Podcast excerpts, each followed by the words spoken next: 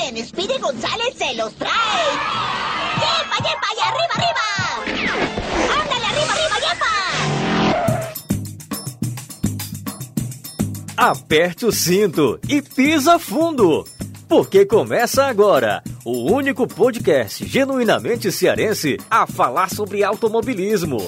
Avechados!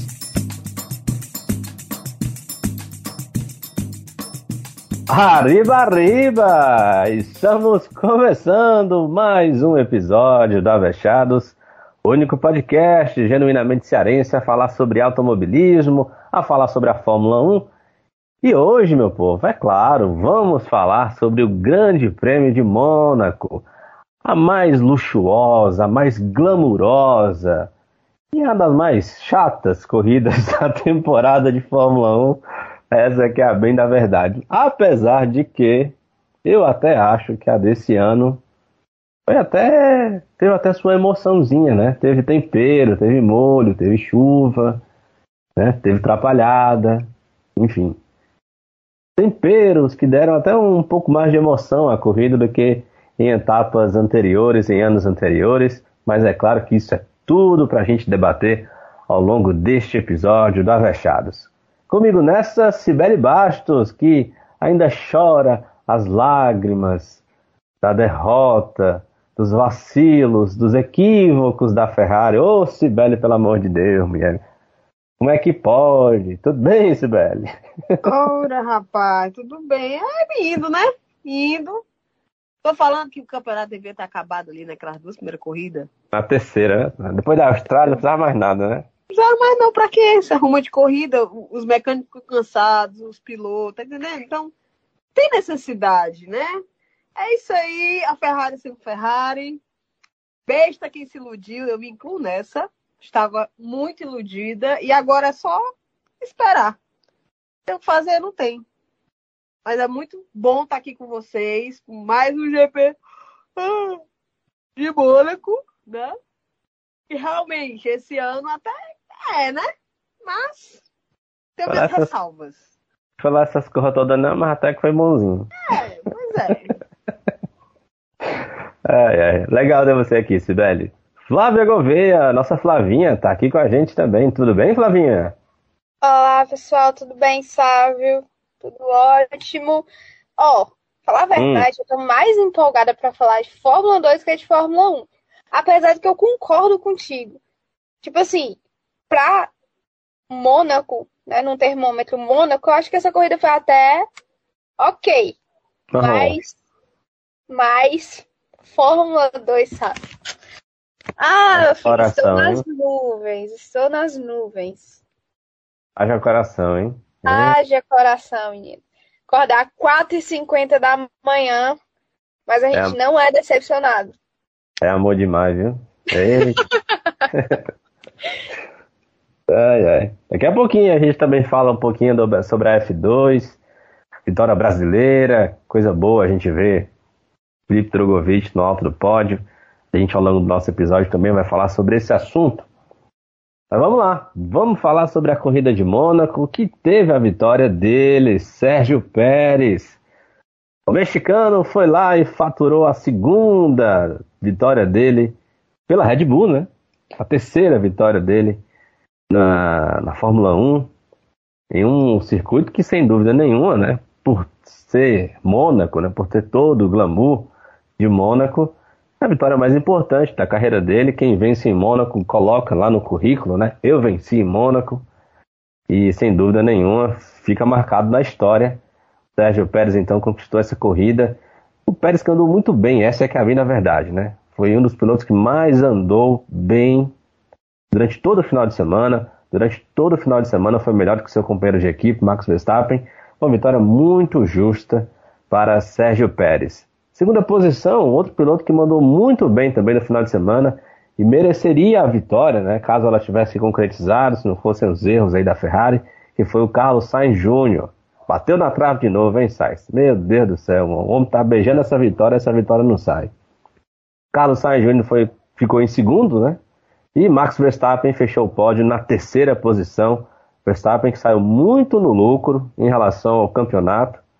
já que o seu principal adversário, né, Charles Leclerc, foi apenas o quarto. Leclerc que foi o pole em Mônaco, também aí pelas trapalhadas da Ferrari em matéria de estratégia e também coisas né, envolvendo aí retardatários, que a gente vai comentar também aqui ao longo do nosso episódio, terminou na quarta posição. George Russell, mais uma bela corrida. Aliás, o que o Russell está sendo nessa temporada em matéria de regularidade não é brincadeira. Em todos os, em todas as corridas, essas sete primeiras etapas da Fórmula 1, Russell foi o único piloto que terminou em todas né, até abaixo da quinta posição. Em todas ele foi no máximo quinto colocado. Aí conseguiu o segundo lugar, um terceiro lugar, né, uma quarta posição, mas sempre terminando entre os cinco primeiros. Mostra toda a regularidade de, de George Russell na sua primeira temporada pela Mercedes. Lando Norris conquistou uma boa posição na sexta colocação, terminando em sexto. Dom Fernando Alonso das Astúrias foi o sétimo colocado, homem que foi o safety car, né? Da, dos sete. É, a partir da sétima posição para trás, o homem foi isso, o verdadeiro safety car. Controlou todo mundo ali atrás, comboiou ali, foi comboiado. E assim Eu, terminou a corrida. Sabe, eu vi que ele tá treinando para pilotar o safety car quando ele se aposentar pela depois milésima de, vez. Depois de domingo, depois de ontem, Flavinha, passou no teste. Como é o nome, é. Como é o nome do piloto safety car? O Peter Mylander, né? É. Já tá Vai perder a posição dele. Rapaz. A Flavinha até mandou pra gente aqui uma imagem, né, do, do radar da corrida. Em determinado momento parecia assim a, a Avenida Paulista ali, às 6 horas da noite, não sei quem nos acompanha aí de São Paulo, aqui pro, pra gente, aqui pra Cearense, né? Temos aí uma boa referência ali, a, parecia a 3 de maio, 6 horas da, da noite, para quem vai aí ali pelo Benfica, é, você aí no Rio, Avenida Brasil também, né? No horário de pico também fica bastante lotado, enfim, todas as, quem nos acompanha pelas grandes metrópoles, com certeza tem uma avenida que 6 horas da noite, meu amigo, o trânsito para que ninguém sai do lugar. O Hamilton terminou na oitava posição, chiando um bocado também, por não conseguir passar ninguém. O Valtteri Bottas terminou na nona posição. Bottas, Bottas é, é um, um grude com o Hamilton até hoje, né? Incrível como é, sempre o Bottas está ali colado com o Hamilton na, na classificação final. E o Vettel conseguiu um pontinho, terminou em décimo colocado, garantiu um pontinho aí para Aston Martin, é, fechando aqui então o nosso top 10. Meu povo, vamos lá falar sobre a corrida, falar dessa vitória do Sérgio Pérez. É, foi uma vitória onde a gente não pode dizer que o Sérgio Pérez não mereceu, né? Como eu disse anteriormente, fez um final de semana muito forte, né? tanto na sexta quanto no sábado, andou à frente do Verstappen, é, classificou à frente do Verstappen, inclusive. Teve aquele lance da batida na, no classificatório, né? Na, na última tentativa ele acabou batendo, e aí é, encerrou.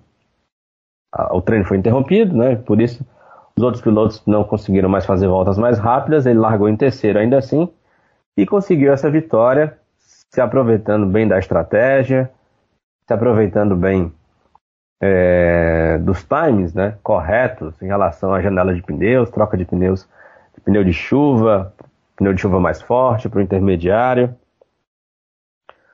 o pessoal da Red Bull também muito, muito atento à questão da, do feeling dos pilotos, né? tanto que a Red Bull parou uma vez a mais do que a Ferrari e mesmo assim o Pérez é, conseguiu voltar à frente do Carlos Sainz, que parou só uma vez, Pérez parou duas. E uma pilotagem perfeita, né? Apesar de que a gente sabe que Mônaco favorece muitas vezes um piloto que até está um pouco mais lento do que o seu adversário, que, tá, que, que o está perseguindo, e foi justamente esse caso. Pérez, em outra pista, com certeza Pérez teria sido ultrapassado pelo Sainz, pelo Verstappen, pelo Leclerc, mas o fato é, estávamos em Mônaco e Mônaco possibilitou o Pérez a garantir essa vitória. Flavinha, deixa eu começar por você. Qual foi, como é que você viu essa vitória do Pérez? E especialmente, é, Flavinha, chama aqui a sua atenção, é que o Pérez está a, colado em relação aos líderes também no campeonato. E a gente pode começar a pensar que o Pérez pode colocar assim na mesa, Flavinha? A gente estava falando na semana passada sobre como o Pérez se indignou por ser segundo. Acho que é um momento de epifania que ele teve por ser o segundo piloto. Tive que deixar o Max passar. Então, vou revoltar, vou me revoltar, vou reclamar, blá blá blá blá.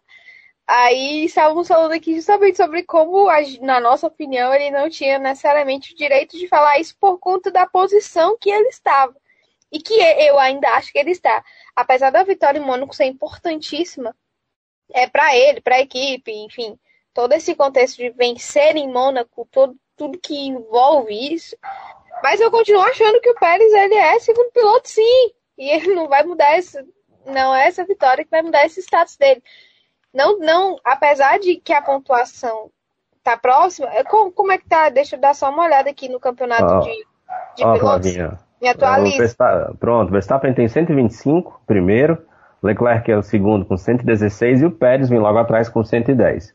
Ou seja, ele ainda tem uma desvantagem de 15 pontos em relação ao Verstappen, porém, em relação ao Leclerc, são só 6 pontos. É, não é ruim. Não, não é ruim, inclusive, pro próprio Verstappen. A diferença de, de 15 pontos, considerando que a gente tem, várias etapas aí pela frente, não é ruim.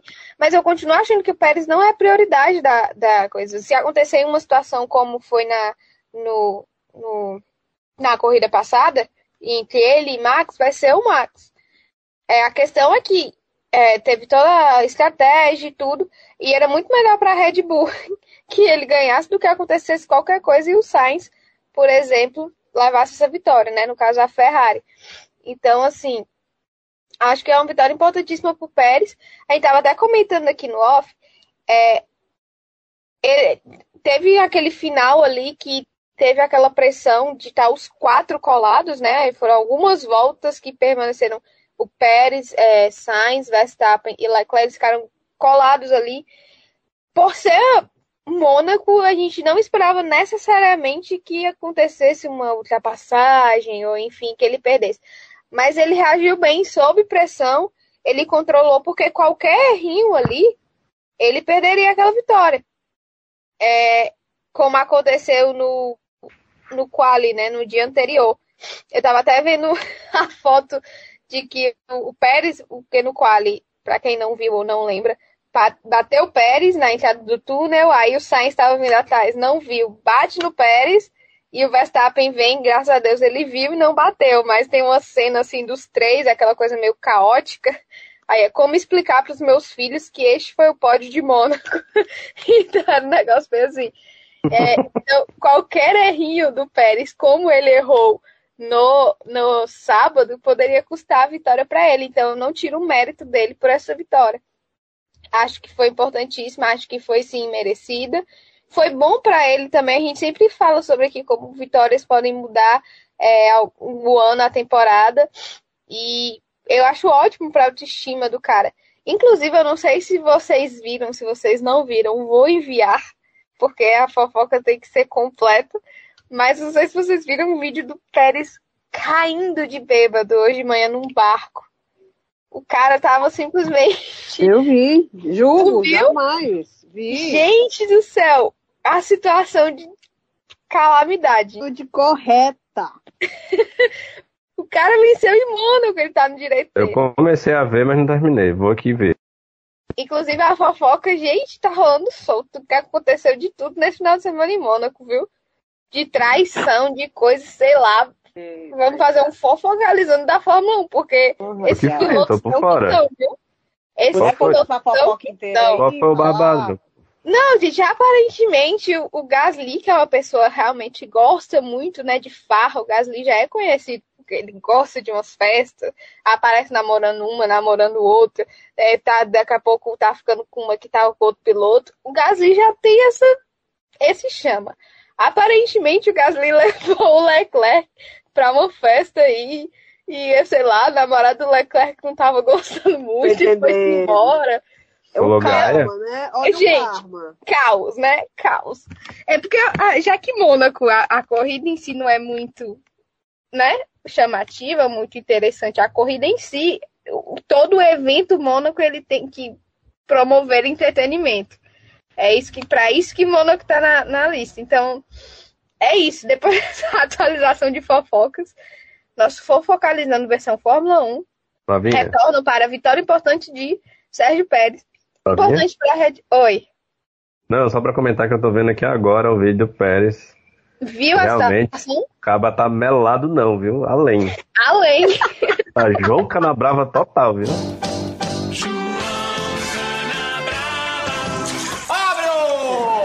Até o cabelo, E, ó, só só a barba pra fazer. Numa escada em tempo de cair, esse homem se quebrar Cabelo toda todinho. assanhada, a blusa toda Meu mal irmão, abotoada. Ressaca até pro próximo GP aí, viu? Isso é porque Rapaz. teve filho agora, viu?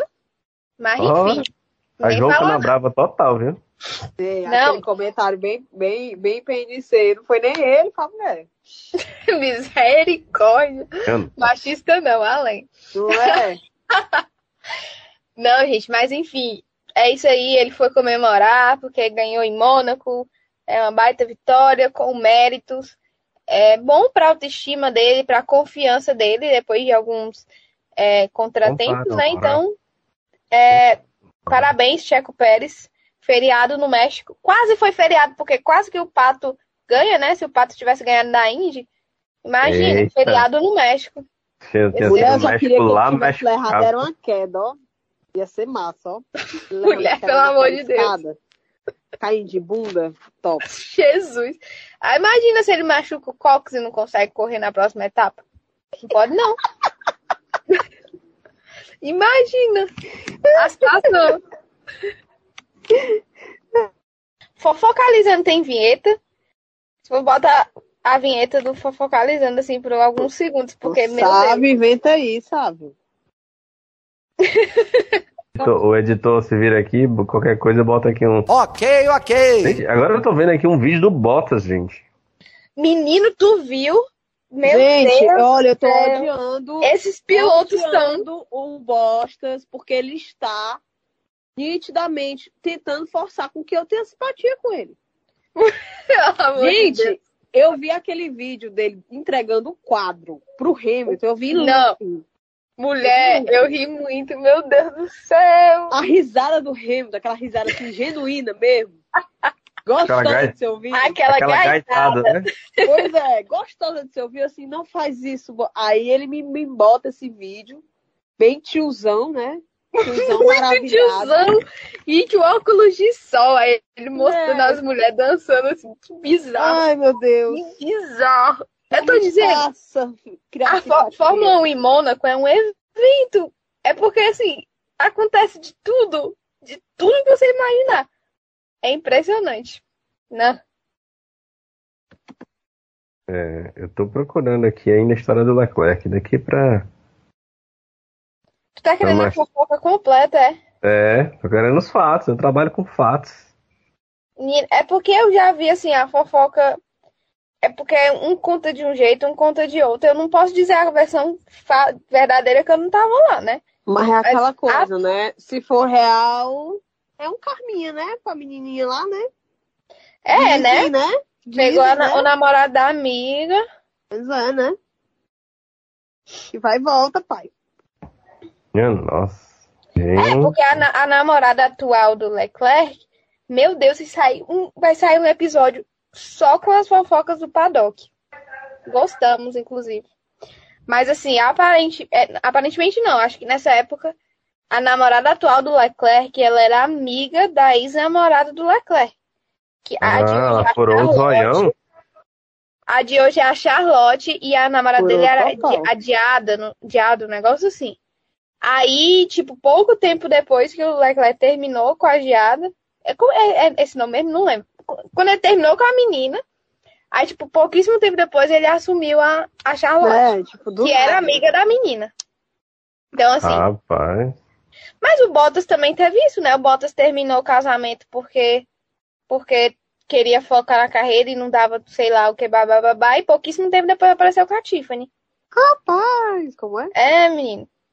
Temos várias fofocas aqui. Ô, um- louco, meu. fazer uma listazinha de tudo interessante. Porque, gente, acho que o piloto que mais proporciona coisas é o Gasly. fiquem atentos ao Gasly, porque este menino, este francês é impossível. Ele apronta todas.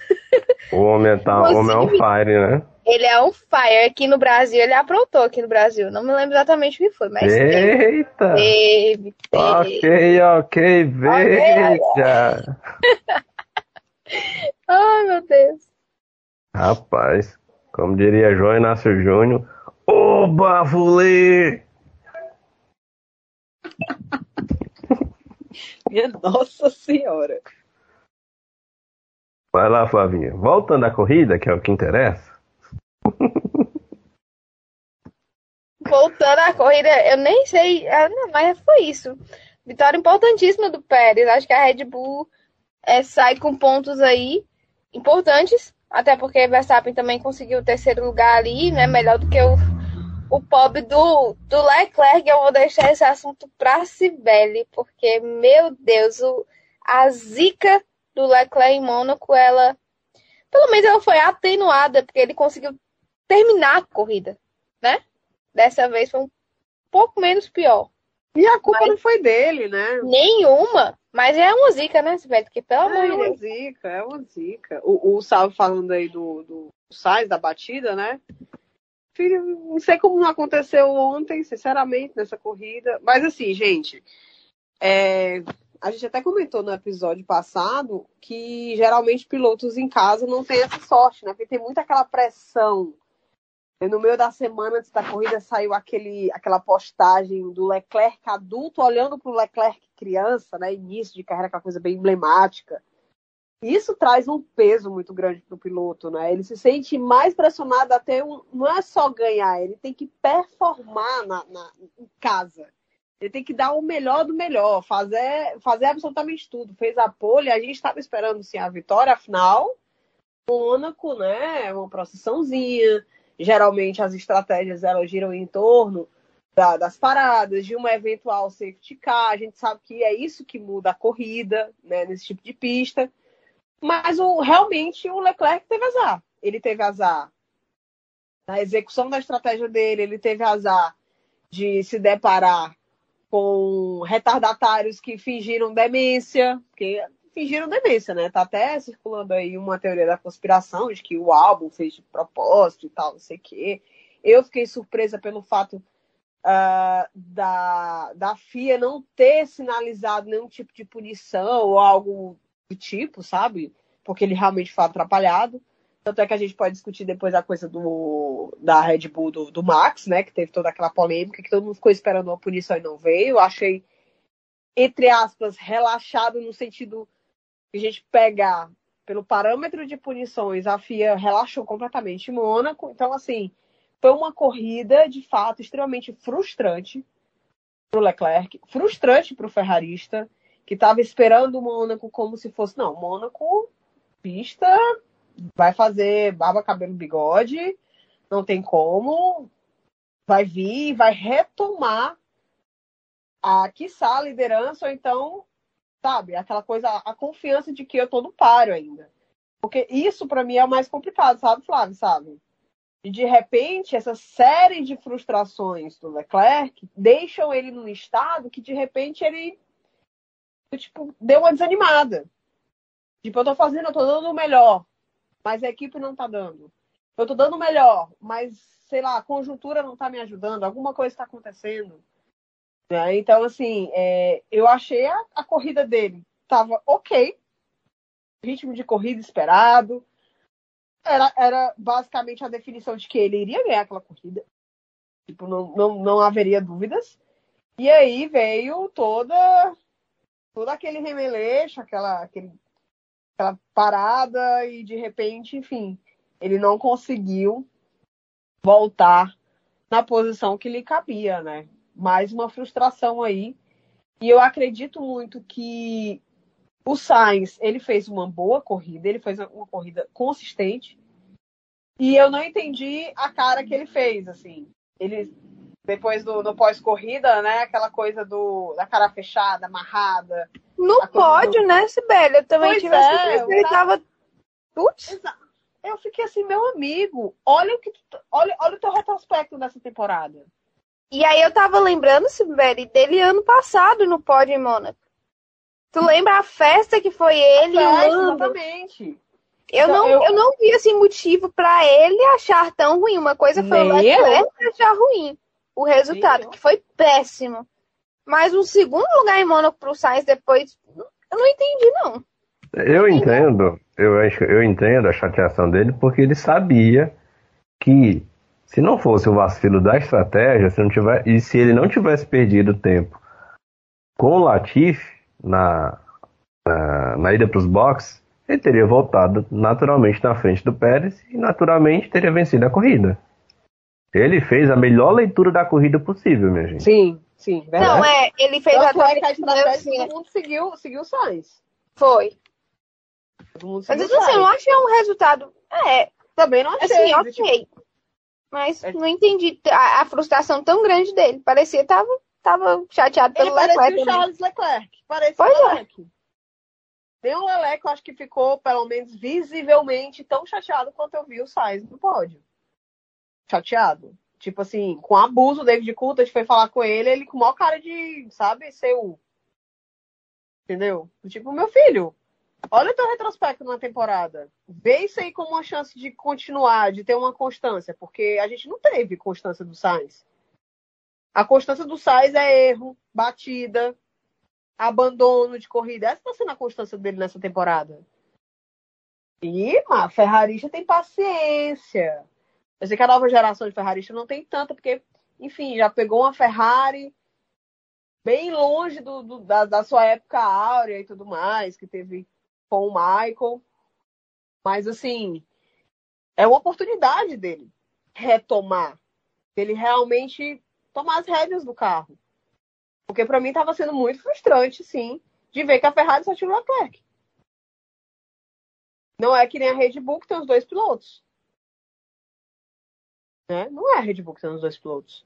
Que pode contar com um, contar com o outro. E como você bem disse, viu, Flavinha? Rapaz, eu acho que o negócio não azedou na Red Bull, porque essa vitória do Pérez favoreceu o Max. E deu mais confiança pro, pro, o Tcheco, que ele já estava com confiança alta. De semana passada a gente viu. Ele falou: me deixa passar que eu vou passar o fulano. E passou. Então eu acho que a Red Bull tem que aproveitar esse, esse período, esse momento. Obviamente, sempre no limiar de não achar que o cara tem que peitar a equipe. Porque ele tem que saber o lugarzinho dele. O lugar dele é para ser segundo. A estrela a gente sabe quem é, é o Max. Mas aí eu não sei se o Tcheco vai ser esse tipo de piloto que de repente vai reivindicar um valor que ele acha que tem e a equipe nitidamente não vê com esse mesmo valor. Né? Mas eu fiquei muito feliz com a vitória dele. Inclusive, acho que foi um ponto bom de Mônaco. Eu sempre gosto de ver uma corrida que é sempre a primeira vez de algum piloto. Assim. É muito emocionante. Foi muito emocionante vê-lo chorar no palco. Palco, a louca. No pódio. Muito, muito emocionante vê-lo chorar.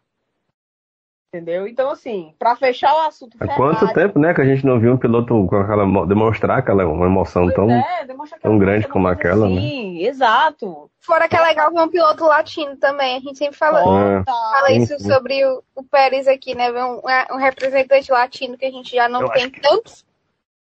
É muito bom. Total.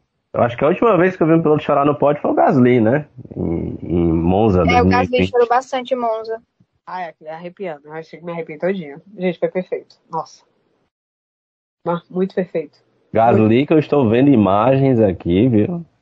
Imagem, né? Mil imagens, Imagens, imagens. imagens chocantes, viu? imagens, Rapaz, o homem sabe tenho, aproveitar a vida, viu? Eu disse que o Gasly, o Gasly é um dos maiores promovedores de entretenimento que a Fórmula 1 tem, menino. Ô, Tem umas rapaz, fotos aí também do Leclerc.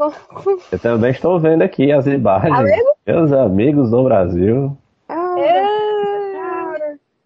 Mônaco é a Vegas europeia. Hora. ficou lá. Ora. Rapaz, o cabo deve estar assim, tipo, contando nos dias. né? Vai pra Mônaco, ô, rapaz, mole ali. O que acontece em Mônaco fica em Mônaco, né? Que mono. Gente, mas eu, eu não sei se vocês, mas me incomodou tanto aquele, aquela pista antes da corrida, a formação do grid, tava tão lotado, sério, que eu fiquei incomodada com, pelo repórter. Não sei se ele se incomodou, mas eu me incomodei do cara ter que ficar pedindo com licença, se esbarrando no povo pra pedir uma entrevista. De tanta gente, Tava nada a lotado, ver. não é? Mas é aquilo que o Reginaldo, fala, o Reginaldo Leme falou, né? Pessoas quando, quando querem ser notadas, querem ser vistas, aparecem em Mônaco.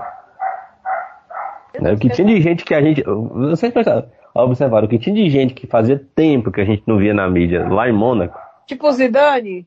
Tipo Zidane. Não, mas o Zidane em um final de semana esteve na final da Champions no GP de Mônaco e em Roland Garros.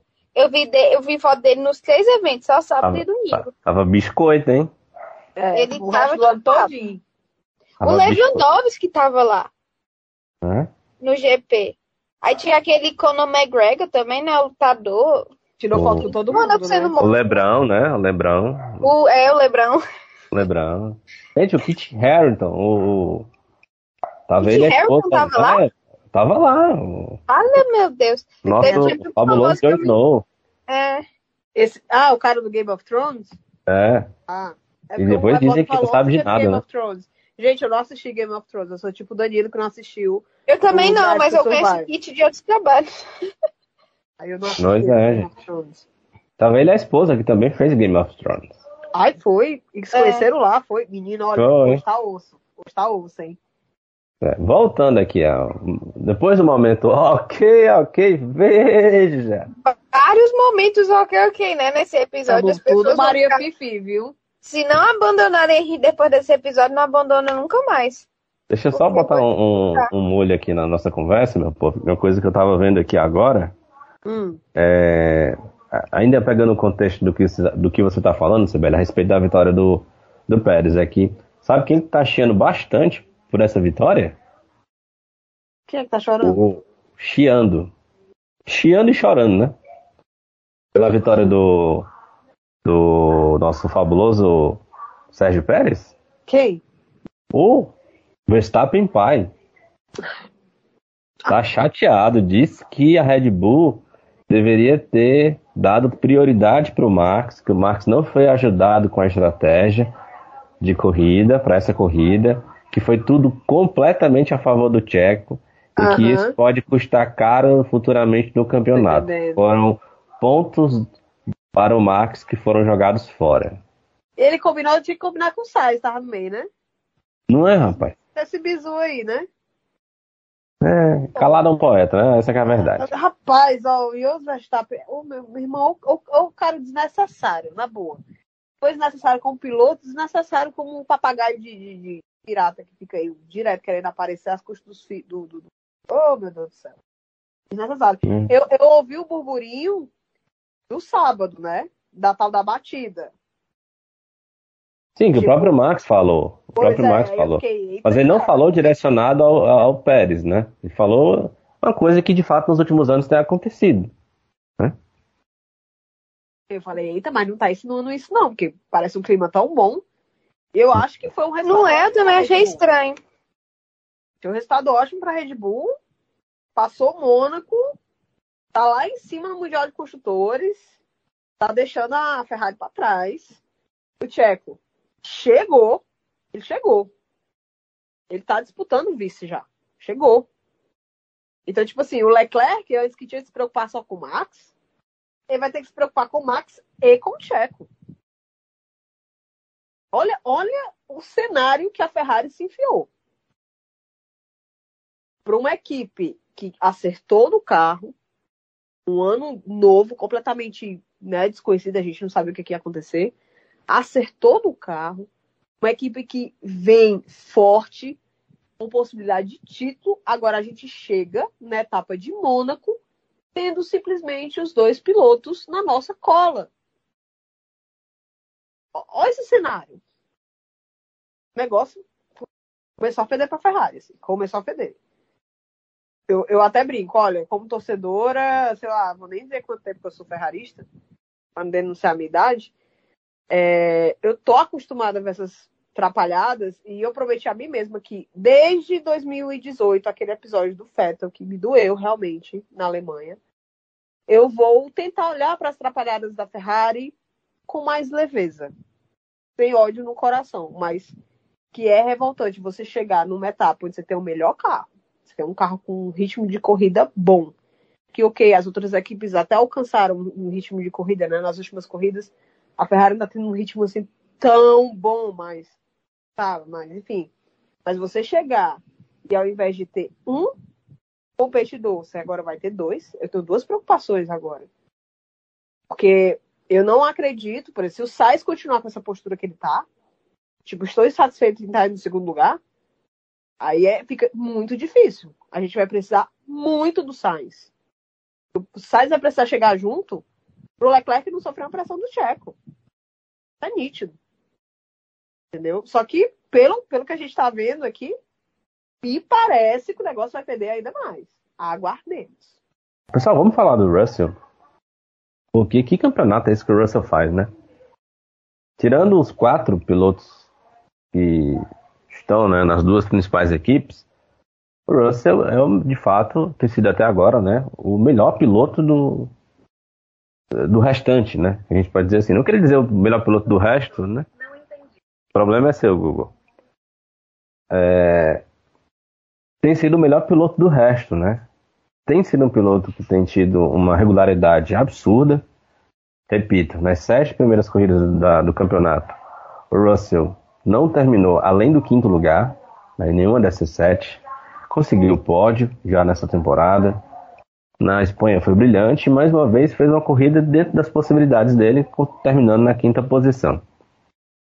Flavinha, cada vez mais Russell mostrando que está cada vez mais adaptado ao carro da Mercedes, uma coisa que a gente ficava né, se perguntando se o Russell ia conseguir se adaptar bem a esse carro.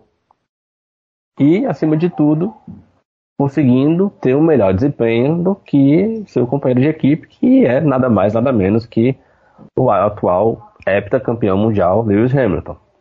Baita campeonato do George. É, é uma coisa que a gente sempre fala e repete aqui, que a gente já sabia que ele era muito talentoso, mas quando ele tem um carro melhor na mão, porque é ok, com todos os problemas que a Mercedes tem, obviamente que a Mercedes ainda é muito melhor do que a Williams. Então, assim, ele se adaptou muito rapidamente e tem vindo na constância que a gente reclama que outros pilotos, como o Sainz, às vezes até o Pérez, ou enfim, outros pilotos não conseguem ter essa constância, o, o George tem. Ele foi o único que terminou todas as corridas até o momento do top 5. Então ele tá sempre ali, ainda belisca os pódios.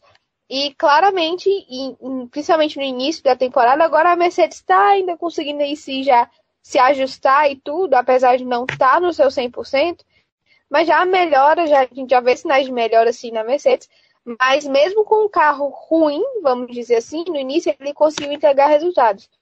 E tem essa briga interna, obviamente, com, com o, o Hamilton, mas que assim, acho que tem toda uma questão de que o Hamilton pode estar usando o carro dele para testes, é, se fala muito sobre isso. O Hamilton, nessa corrida especificamente, teve muitos problemas com o Alonso, que a gente viu, como a gente já citou aqui no início, o Alonso prendeu uma galera atrás dele, a gente viu bem claramente ele prendendo o Hamilton ali, né? Mas, o Alonso foi um safety car na pista quase. Mas melhor para o George que em uma boa estratégia da Mercedes ele parou e conseguiu o lugar do Lando, né? Porque o Lando que lá conseguiu no qual ele largou em quinto lugar, ele estava em sexto, mas conseguiu ganhar a posição do Lando para terminar em quinto. Eu acho que é sim o melhor do resto. O resto, vamos dizer ali, é, os dois pilotos que estão brigando, que a gente acredita que briga pelo título plus os dois pilotos da, das equipes, né? No caso, é, Charlinho, Carlos, Verstappen e, e Pérez. Minha cabeça deu um bug para falar os quatro com misericórdia. Mas acho que sim, tirando esses quatro que têm os melhores carros do grid e que tem a obrigação de entregar, ele é sim o melhor. E em algumas corridas ele é melhor, justamente por conta disso que eu comecei citando, sobre a regularidade ele consegue ter uma regularidade que poucos no grid têm. Uma regularidade mais para cima, né? Porque às vezes uns têm uma regularidade para baixo, como a Sibeli falou, que o Sainz, a regularidade dele era bater e, e, e sair das corridas. Então, assim, é, baita temporada dele até agora. Só tá estendendo aí esse, essa marca dele de ser o único que continua no top 5 em todas as corridas até o momento. É, ele tem muito potencial e, e, quando a gente fala assim, o pobre chegou na Mercedes para disputar título, achava e pega um carro com problemas, mas futuramente, quando a Mercedes se recuperar, que a gente acredita que vai se recuperar, porque, enfim, tem investimento para isso, tem equipe para isso, tem pilotos para isso, é, é, o George vai poder brigar aí por título para estar tá mais ali colado na frente com os outros pilotos de ponta, porque qualidade para isso ele tem. É, e a gente admira e, e se o Danilo tivesse aqui, ele ia falar que é um piloto fora da curva. e a gente, a gente só fica feliz de ter pilotos assim mostrando seu talento, porque já que a gente já tem aquelas aquela galera só que ocupa espaço, né, Sibeli? Aquela galera que tá ali só fazendo a gente passar raiva. É bom que tenha uns que, que dê esse alívio pra gente saber que na Fórmula 1 ainda tem pilotos de qualidade. E temos vários, e um deles é com certeza George Russell. Não, impressionante o campeonato do Russell, né? E, e, assim, quando você menos espera, ele tá lá marcando o pontinho dele ali. Às vezes ele tá totalmente sumido, né? Porque corrida passada, ele, nossa, ele fez a corrida. A gente pode colocar assim, não, corrida passada, ele foi estrela, digamos assim. Agora, essa eu nem lembrava que ele tava na pista, mas tá lá, ó. Marcando, fazendo o dele. Bem quietinho, sem estresse, sem absolutamente nada.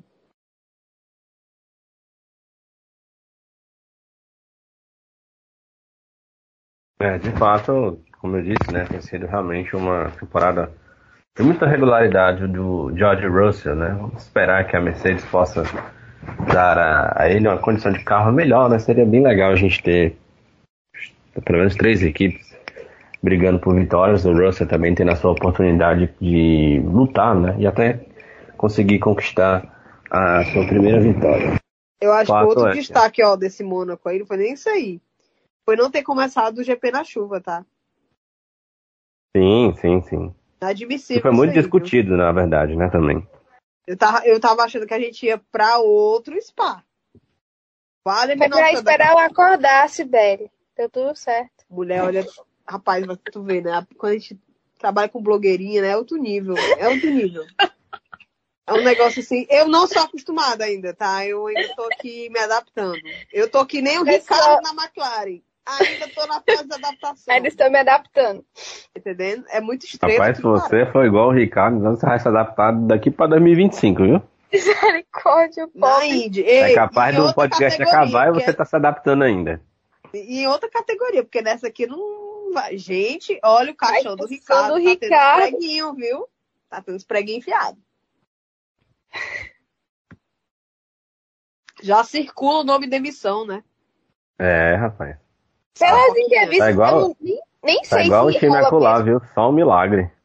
Rapaz, depois foi os tweets aí da, da galerinha do paddock falando que já, já é dado Até umas entrevistas do Zac Brown, né? Tipo, o Zac tá meio assim, chateado. Mas quem defende o Ricardo é o Andrés, né? Que é o, enfim, o chefe ele mesmo de equipe, né? O Zac é meio que o dono. Mas o André está defendendo bastante o Ricardo por algumas coisas que eu vi ele falando. Mas o Zeke, que é quem manda, né? Parece que não estava muito satisfeito, não. É porque é complicado, a gente comentou até isso aqui no episódio passado, sobre essas questões de adaptação do Ricardo, né? Ele demora um pouco para se adaptar, só que parece que ele está demorando um pouco mais do que o normal. E, e é aquela coisa faz repensar todo o planejamento de carreira dele ter saído da Renault para ir para a McLaren justamente quando ele estava se encaixando na Renault, né? Então é meio complicada a situação do Ricardo aí. E assim, a gente não duvida do, da, da capacidade dele não. como piloto por tudo que ele já fez. Mas, Mas aí, em determinado momento, a gente se pergunta se realmente até que ponto. Ou será que se o né? tempo dele não passou, né? Pois é, o auge dele não passou. Apesar Ricardo de que, por exemplo, pelo, Ricardo. o Ricardo é mais piloto do que um, um monte ali que tá, né? ah, né? Mas, com certeza. Mas a gente não aquela coisa. Se fosse para gente escolher é, quem tava Mas lá. É que tá, né? Assim, é de fato, o Ricardo é mais talentoso que 60% do grid, né, meu povo? Porém, você tem que lembrar que ele está numa equipe e exige um pouco mais. Você vê os resultados que o Lando consegue com a McLaren? O Lando doente. Doente. Ele, mais no Não, final de semana não ele dá para doente. pensar que um piloto com a qualidade que o Ricardo tem, É. não se admite, por exemplo, o Ricardo terminar numa, em posições tão atrás do grid. Né? Ele terminou em qual posição nesse? Bom, nessa corrida foi Décimo décimo terceiro, terceiro, ficou à ele nem frente da- pontuou mais uma vez. Ele né? ficou à frente só da Aston Martin, do, do Stroll, das duas Williams acho e da né? Alfa, da Alfa Romeo, porque tivemos dois abandonos das Haas. É, E teve a eu- mudança da Haas e do álbum, né? Aí falou da asa. Eu lembrei do carro do menino. Outra Ei. coisa mega estranha, né? O que foi aquilo, gente? Como é que aquele carro... Ok, o carro... O carro da Haas Aquela é de estrutura papelão, que né? parte, né, em impactos muito violentos, como a gente viu, por exemplo, com o impacto do Grosjean em 2020, o carro ele é feito para aquilo, né? Mas aquele impacto do, do, do Mickey, eu posso estar errado, enganado, mas eu não imagino que teve a mesma força daquele impacto do Grosjean, meu povo. E o que foi aquilo? Pois é. Eu, e, assim, primeiro, nota 2 pra transmissão, porque eu achei péssimo como eles, assim, deu a entender que tinha acontecido alguma coisa gravíssima. Eles já tinham feito, algo, feito isso no sábado, que teve uma bandeira vermelha e eles não mostraram que foi, e na- no final das contas era- o Tsunoda tipo, deu uma batidinha de nada, e eles meio que assustaram todo mundo. E de novo na, na corrida teve esse negócio do. Eles mostraram o carro quebrado, aí tira e, e não fala mais nada, é um negócio meio Mas eu bizarro. acho que o lance do carro partido, Flavinho, acho que assustou todo mundo. Eu acho que por isso que Não, imediatamente. pois é, é. Mas aí ele sai logo depois também. Ele sai bem rapidinho, o Mick. Mas, enfim, eu acho que que prejuízo gigantesco pro, pra Haas é pela segunda vez, é o segundo carro partido do Mick, né? Também, assim, eu, eu entendo que eles, ele é feito pra, enfim, quebrar em casos de, de, de risco, justamente para o piloto não sofrer. Mas também não, eu, eu concordo contigo, sabe? Será que era pra tudo isso? Tinha uma coisa errada? Porque é, é um prejuízo muito grande também se você for fazer um carro que vai quebrar assim tão fácil. Da última vez foi o que, sei lá, um milhão de não sei quanto, de, de o quê, mais um milhão para a Haas, que já tem um orçamento limitado. Em determinado momento isso vai pesar muito. É, é, é ruim para a saúde financeira da equipe também. De fato. Belly, você ia falar alguma coisa? Ferrari tá pagando, tá tudo certo. Né? Eu espero que a Haas tenha seguro. Rapaz, ei, o, Segurei a o Ferrari. excedente do, do orçamento que, que a Ferrari tinha tem que ir pra algum lugar, velho. né? Aliás, é uma coisa né, que está sendo bastante discutida, né? Nos bastidores. Aquela guerra, É. né? Que é, que é natural. É, não, a guerra, né? Política, que é bem natural Uhum. né, na- ao longo da temporada, né? Que a. Primeiro a Ferrari chiando né, nessa questão do, do orçamento, dizendo que vai ser impossível as equipes não estourarem o orçamento. Primeiro a Ferrari disse que a Red Bull só não ia conseguir continuar desenvolvendo o carro se, a não ser que ultrapassasse o teto de gastos, né? Aí agora a Ferrari já mudou o discurso, dizendo que não tem como, né, é impossível não ultrapassar o teto de gastos. Agora as equipes também já estão mudando o discurso em relação a isso. né? Enfim, as, as guerras de bastidores que a gente costuma acompanhar na questão política também, que faz parte, né? É, da temporada. Isso também ocorre como em todos os anos. É, algo mais a acrescentar, meu povo, em relação à corrida? Eu só, queria, eu só queria dar uma dica pro Ricardo. Diga! Diga! Ele, ele podia correr as 500 milhas no ano que vem e aí pouparia a gente ver o Erickson ganhando. Só isso, é só uma dica. tá bom? Né? Era só isso. Aliás, foi surpreendente, né? Que coisa, rapaz. Tá aí. Marcos Quem imaginaria que Marcos da Ericsson vai ganhar a Indy 500. iria ganhar uma Indy 500?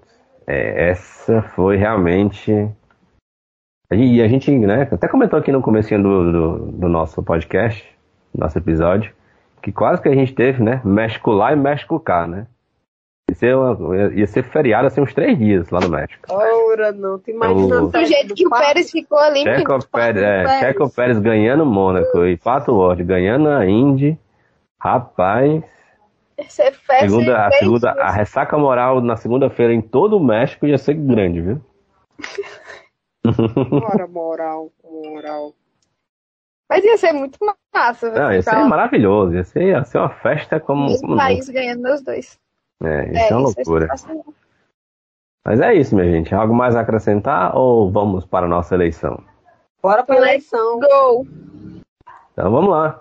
É hora da gente ir aqui para a nossa eleição com a escolha do lesado e também do avexado do Grande Prêmio de Mônaco da temporada 2022 da Fórmula 1.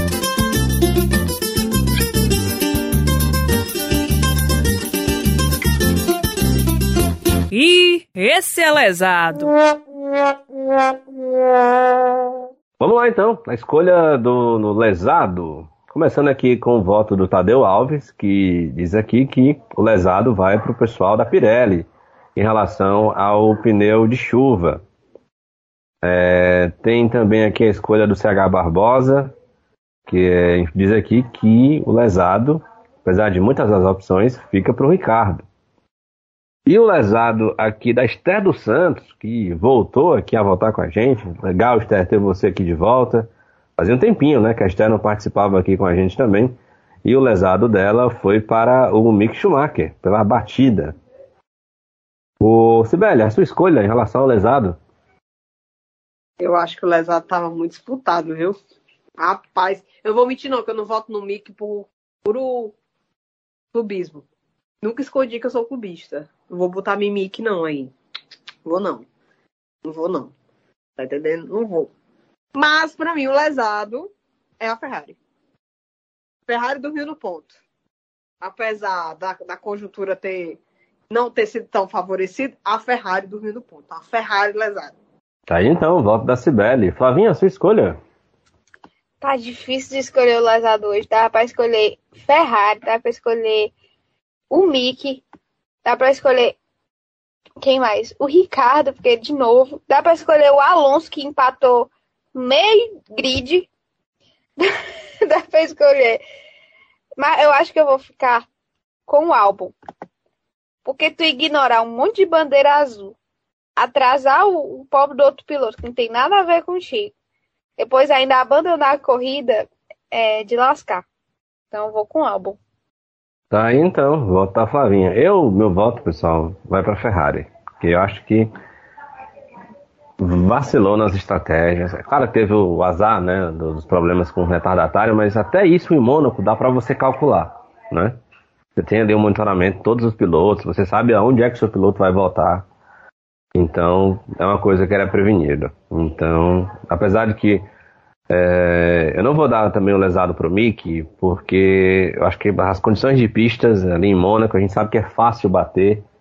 Em condições normais, imagina com com a pista molhada, com a pista que, que molhou e ainda estava secando. Então, enfim, não vou dar o lesado pro, pro, pro Mick por causa da batida.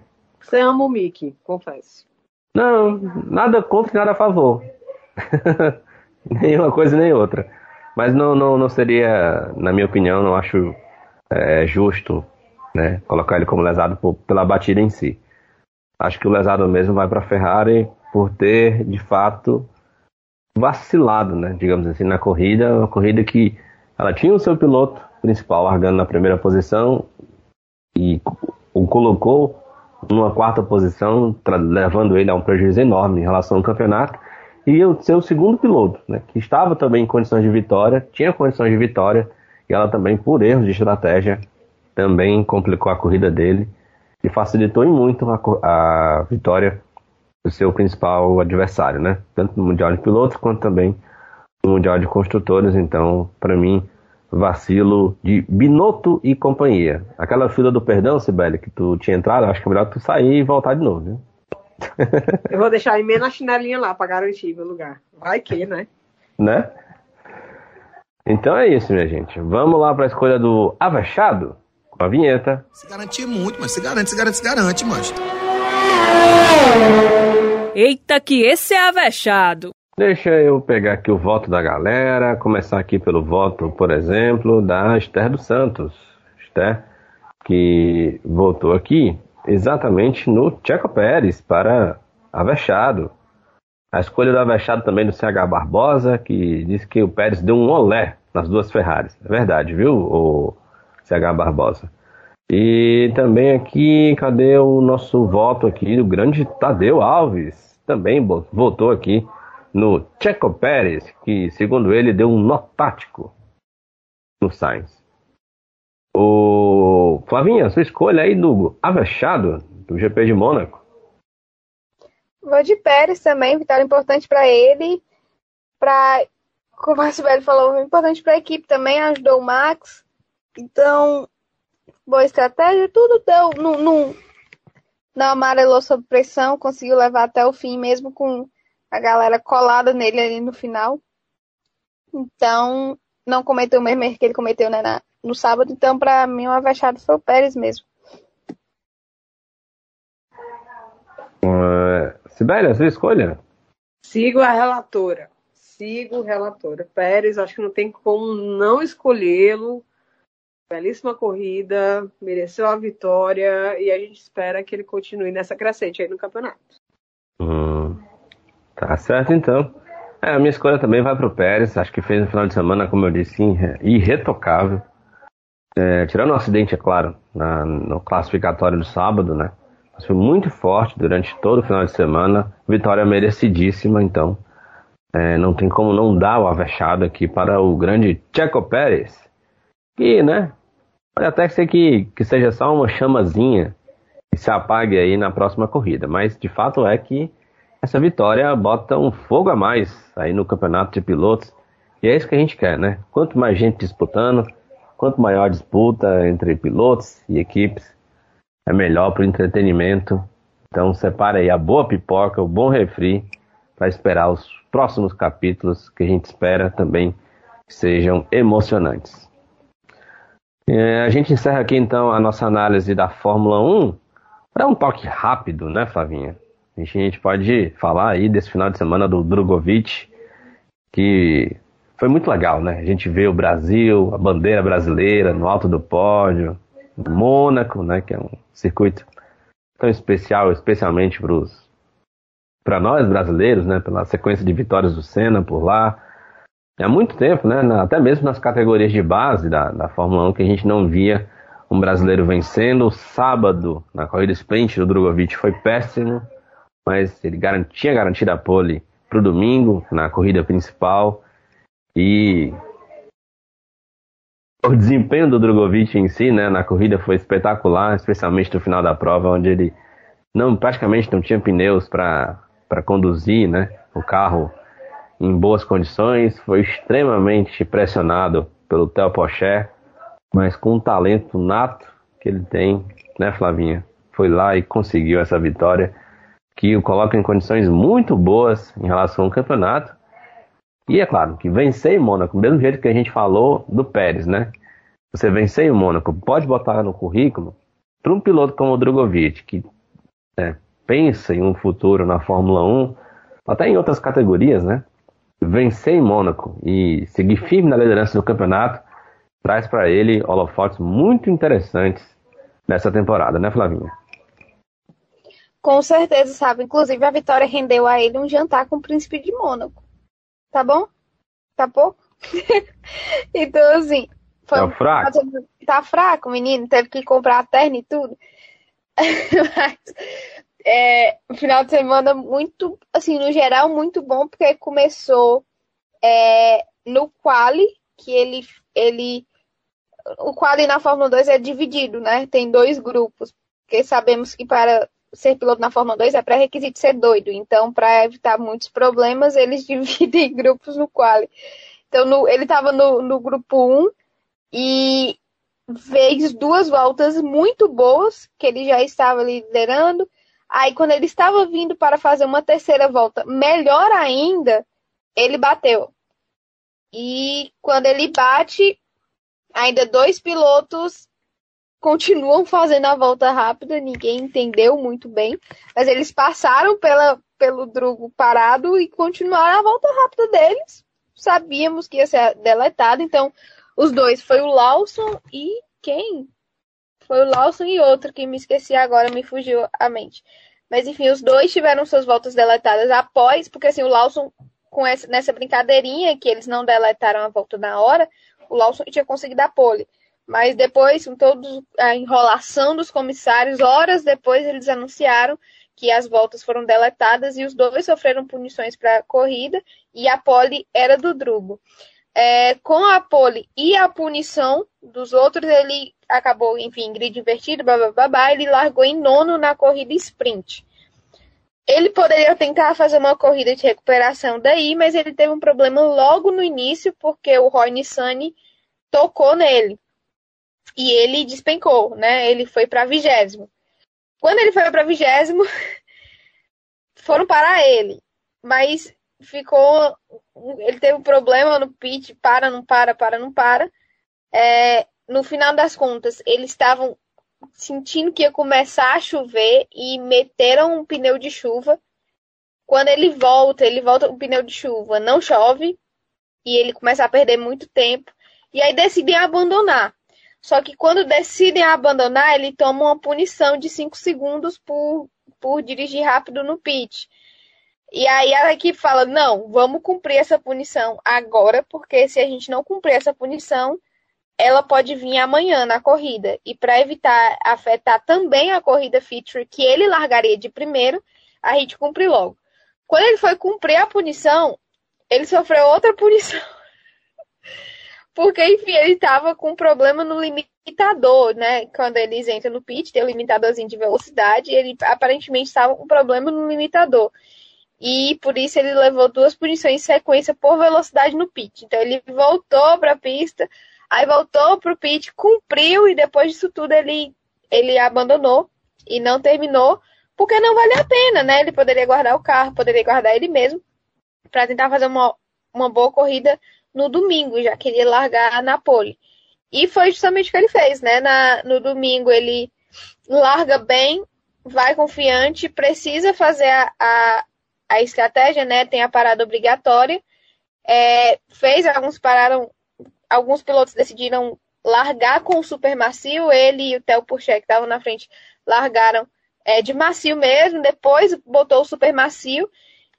Teve dificuldades, ele falou depois da corrida que ele teve dificuldades para é, preservar os pneus, porque realmente é muito complicado o super macio você fazer um, um instinto muito grande com eles, e ele conseguiu aí preservar com o Theo Pourchaire na cola dele, porque foram umas 12 voltas, se não me engano, com o Theo Pourchaire colado nele e a gente sem conseguir respirar olhando para a TV, faltando ter um treco, porque o, o Theo ensaiou várias vezes tentar passar, mas realmente o Mônaco é muito complicada para ultrapassagem e o Felipe estava ali segurando também bem ele.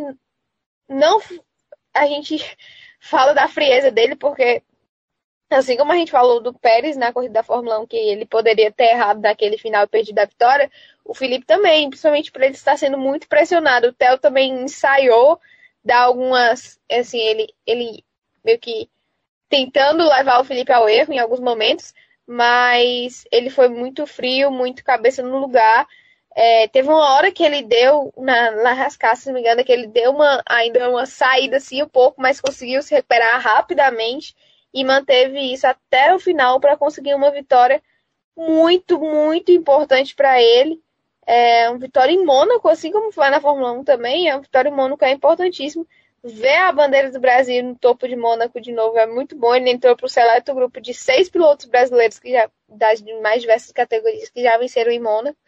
Então, é importante também para o campeonato, porque ele abriu de novo uma, uma diferença muito boa para o Puché, que é o segundo colocado e até o momento é o grande é, rival dele na luta pelo título da Fórmula 2. Porque ele chegou a 113 pontos e o Puché está no segundo lugar com 81. Então, assim, ótima vantagem que ele está no momento. É, perdeu alguns pontos, assim, poucos pontos na, na, considerando que ele ia largar de nono e, e na, na corrida do sábado só pontuou os oito primeiros, nem isso. Então ele não estava nem na zona de pontuação quando ele começou. Então, teoricamente, ele não perdeu muitos pontos. Então, teve os pontos da pole, os dois pontinhos, mas a, a vitória no, na corrida principal foram importantes para deixar essa, essa vantagem se consolidar ainda mais na, na liderança. E é como você falou, sabe? É importante isso para atrair, atrair que seja mídia, que seja patrocínio, é, para um, um, uma possível ida para a Fórmula 1. Porque a gente falava muito isso aqui no início desse ano, principalmente, antes de ter uma visão muito certa de como ia ser a temporada, de que era muito complicado para ele é, conseguir chegar na Fórmula 1. Ele já estava indo para o terceiro ano da categoria, é, não tem realmente um patrocínio muito forte nas costas dele. Ele tem a, a família, né? A Drogovic, que, que apoia muito ele e, e, investe muito na carreira dele, mas ele não tem nenhum representante, não tem uma academia que, que a gente sabe que ajuda a colocar com assento na Fórmula 1. E também não tem aquelas, aqueles milhõeszinhos que, por exemplo, o Ju teve, que colocaram ele na Alfa Romeo. Então, era muito complicado, mas é uma temporada que vem dando esperanças pra gente. Surgiram rumores, mas realmente, assim, rumores, nada que a gente possa confirmar, nada que a gente tenha alguma coisa certa, mas rumores de que fulano conversou com fulano e não sei o que, babá. Mas a gente já começa a criar uma expectativa maior, porque realmente a temporada dele vem sendo muito boa e um possível é, título no final pode ajudar bastante, até porque a gente estava comentando no off aqui. É, é muito interessante para a categoria voltar a ter um brasileiro, considerando os números que a própria Fórmula 1 tem aqui no Brasil. Então, para a Liberty, para todo mundo, eu acho que é muito interessante. E ver outros pilotos também. Obviamente, a gente não torce por fracasso de ninguém, mas ver pilotos que estão tá tendo, tendo problemas. Na própria Fórmula 1, como o Latifi, como o Ricardo, ou até pilotos que a gente achava que ia chegar logo na Fórmula 1, que estão na Fórmula 2, por exemplo, o Vips, que é o, o queridinho da Red Bull, o Vips é o, é o grande preferido do, do da galera da Red Bull para ir para subir para a categoria. É, enfim, se a gente não sabe no lugar do Gasly, do Tsunoda, do Pérez, a gente não sabe, mas ele vem já há algum tempo na academia e é o preferido para subir. E o Vips está fazendo realmente uma temporada não tão boa, teve muito azar em algumas corridas. É, então, esse conjunto de fatores ele dá um pouquinho de esperança para a gente, no sentido de que pode sobrar uma vaguinha aí, e se a gente tiver apoio, se tiver dinheiro, pode conseguir. Então, é, baita temporada vem fazendo até aqui, muito, muito, muito boa mesmo. É, não é fácil porque, apesar de ele estar com um carro muito bom, a MP não é uma equipe de tradição de ponta né, na, na Fórmula 2. Então, a, graças a ele, a MP está liderando o campeonato de construtores e ele está liderando o campeonato de pilotos. Então, está sendo o combo perfeito até o momento. É, ele tinha pontuado em todas as corridas até sábado, né? Mas enfim, é, só de, de todas as etapas até agora, só em sprint de sábado que ele não pontuou. A regularidade absurda. E resultados muito importantes. A gente vai ficar aí na torcida para que o final do ano nos traga notícias boas. É esperar, né, Sibeli? Essa, essa trajetória do Drogovic. É, a gente até falou aqui em off, né, da questão de que, claro, ele faz um campeonato é, fenomenal até agora, mas a gente sabe do peso que é, que vai ser para ele em fazer um campeonato fenomenal e não ser campeão, e fazer um campeonato fenomenal e ser campeão, né? O quanto isso vai ser ainda mais relevante os objetivos dele, né, em relação não só à Fórmula 1, mas como também à carreira no automobilismo, né? A gente fica aqui na torcida, né, para que ele possa ter a sonhada oportunidade, né, já que a gente já viu vários pilotos talentosíssimos que foram campeões na Fórmula 2 e não tiveram espaço e tiveram que buscar em outras categorias continuar suas carreiras. Faz tempo que a gente não tem um brasileiro no grid, ainda mais um brasileiro que tem qualidade, né? O que o Drugo tá fazendo essa temporada com a MP novamente é sensacional. E a gente fica na torcida. Não tem. É torcida mesmo para que ele consiga tão sonhada vaga. É que seria demais, né? A gente voltar a ter um piloto na Fórmula 1. Torcendo, é claro, que também seja uma equipe onde ele possa é, mostrar o talento dele, né? Não seja uma equipe onde ele, enfim, só esteja lá por estar. Né? A gente torce que ele consiga um, uma equipe que, que ele para, não vai brigar por vitórias, né? Naturalmente não vai conseguir entrar na equipe, né? Que, que brigue por vitórias. Mas pelo menos que ele tenha a condição de brigar por pontos, né? É, ou até mesmo não, não ficando tão atrás assim no grid. Porque talento ele já provou que tem, e se ele tiver condições de uma vaga, uma equipe que possa dar ele a chance de algum objetivo, né? Dentro da, da temporada, ele com certeza vai, vai fazer isso. É isso, minha gente. Vamos então chegando aqui ao fim do nosso episódio, agradecendo, é claro, a sua audiência, a sua paciência ao longo desse tempo aqui conosco, a sua companhia. Lembrando a você que acesse as nossas redes sociais, procure aí tanto no Twitter quanto também no Instagram, arroba Avechados Podcast.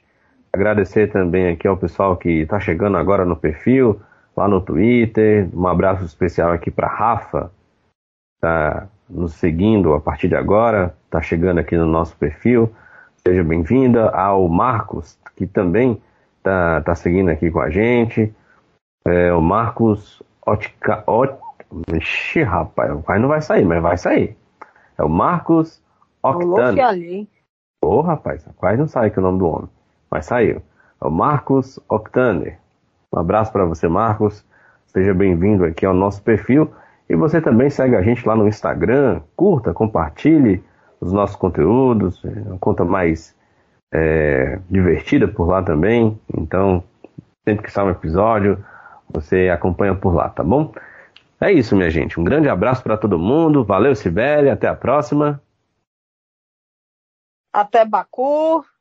Baku promete, às vezes, hein? Não vou botar muita expectativa, não, mas espero que a gente tenha boas resenhas aqui para falar. Cheiro, sempre muito bom estar com vocês. Valeu, Sibeli. Até a próxima. Tchau, tchau, Flavinha. E esse sotaque carioca aí? Yeah. Meu, maravilha. Saiu, foi? O meu ou da Sibeli? Ah, foi o teu. Meu? Cara, o Sábio tá muito estrelinha, velho. Ele tá, e agora tá do outro lado da rua, aí fica É, Tá, meu Deus tá- do céu. tá global. Ele é global agora. Ela tá passando pelo processo de adaptação. Ixi, Maria. Maravilhas. Meu Deus. Tchau, salve. Até a próxima. Temos uma folguinha aí, né? Voltinha. GP do Azerbaijão. Tchau, é, tchau. isso. é isso, Flavinha. Daqui a duas semanas a gente se encontra aqui no Avechados para falar tudo sobre o Grande Prêmio de Baku. Aliás, aproveitando aqui o, o ensejo, como, como diriam os mais jovens, estou vendo aqui a mais nova teoria do rolê envolvendo Charles Leclerc, Eu fui inventar de contar Carlos com você, agora ele tá que tá. Carlos Sainz e entrou o Carlos Sainz, viu, aqui na parada? Carlos Sainz também fez parte aqui do, do rolê, viu? Rapaz, e as, as informações que dão conta aqui, Informações dão conta aqui. informações dão conta que o negócio foi, ó, animado, viu? É, meu filho, tem Leclerc e Sainz no meio. Só piora. Eita. Inclusive, viu, Sibeli? Só pra você ter uma noção, dizendo aqui Hum. que Ferrari vai mudar de nome. Ah, é? Qual É. o nome? Vai ser agora o time do sexo.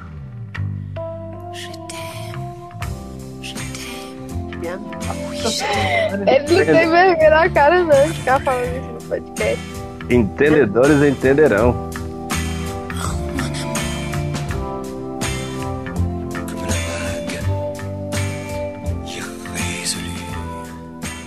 Ele tá muito empolgado com essa fofoca. Não é, rapaz? Ei, era desinformado de repente do nada. É, eu fui inventar de contar, ele já revirou o Twitter todinho procurando. Não é porque, a não, é porque a, a cada, a, cada, a cada tweet vai melhorando a coisa. Você tem noção. A coisa foi de um jeito, já tem gente sendo pai. Pois é, A coisa vai Twitter, até aqui que, que se fizerem minha. Nossa. Vamos encerrar, minha gente. Vamos encerrar que é melhor. É melhor. Um grande abraço para todo mundo e a gente se encontra no próximo episódio. Até lá.